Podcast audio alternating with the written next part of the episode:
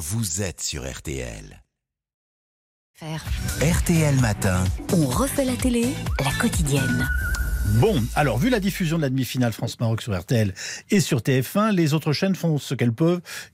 Et programme quoi? Du réchauffé, on est d'accord, Isabelle Ah oui, Est-ce que c'est illégal de mettre la mire et d'aller regarder le foot en catimini, voire en catarimini? Oui. Cela dit, vous parlez de réchauffer, on sait tous que le réchauffé, bah, c'est parfois meilleur. Bien sûr. conseille par exemple aux non-footeux de savourer Mangeville sur Ah, C8, oui. c'est toujours formidable.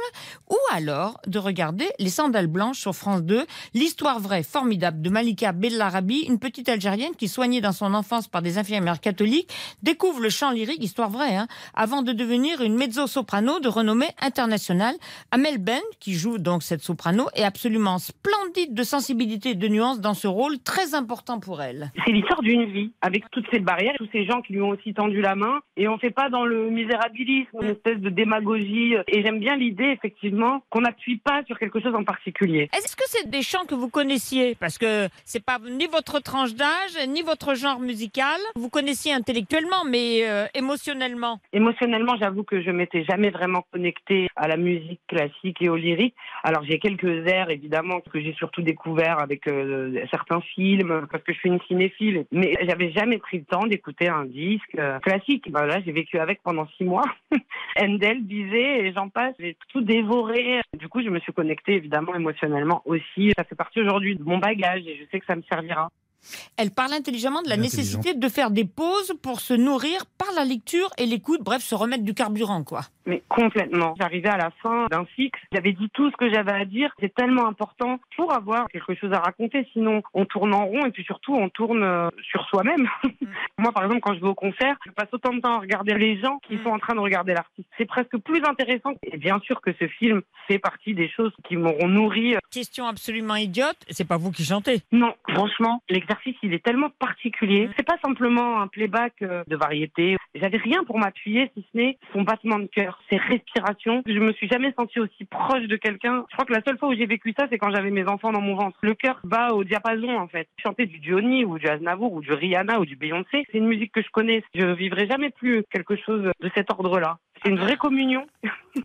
Elle est formidable dedans. Sa maman étant d'origine marocaine, j'ai essayé de contacter Amel hier à quelques encablures du match, mais impossible de la joindre puisqu'elle tourne en ce moment actuellement les auditions de la prochaine saison de The Voice avec Vianney, plus Zazie, plus Glypho et Oli.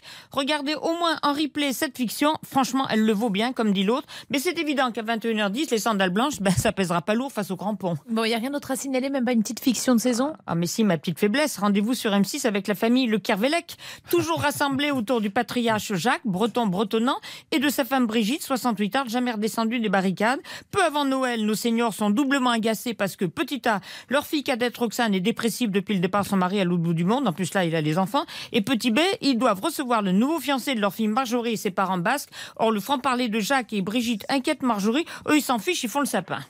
Non mais t'as été te couper dans la forêt noire ou quoi Oh, quoi C'était ça ou un minuscule Tu mettais deux cadeaux devant, tu le voyais plus. Faut que je le change Oh bien sûr que non. Ah puis faut faire honneur à tes invités. À nos invités, Brigitte. Ça aurait tenu qu'à moi, les parents de Jean-Pierre ils seraient restés au Pays Basque. Pour le premier Noël de Roxane sans ses enfants, on aurait pu s'éviter des mondanités, non Mais ça fait tellement plaisir à Marjorie. Faire plaisir à Marjorie, ménage et Roxane. Franchement, elles pourraient pas être dépressives en même temps, nos filles Voilà, les parents ont le sapin et Marjorie va pas tarder à voir les boules. La suite ce soir donc sur M6. C'est une rediffusion mais qui se prend en cette saison. C'était facile mais drôle. Allez, on va retrouver Cyril Lignac. Il neige sur la France, Et Cyril. voilà. Et Bah, d'ailleurs- Et vous êtes et d'ailleurs, comme, Oui, comme je tombe un peu nommé, je fais toujours une omelette norvégienne quand il neige. Voilà. Allez, Ah, expliquez-nous. On aurait pu faire une soupe bien chaude, mais non, non, faisons une omelette norvégienne. oui, oui. Comme ça, pour les fêtes. Alors, on prend du biscuit à la cuillère.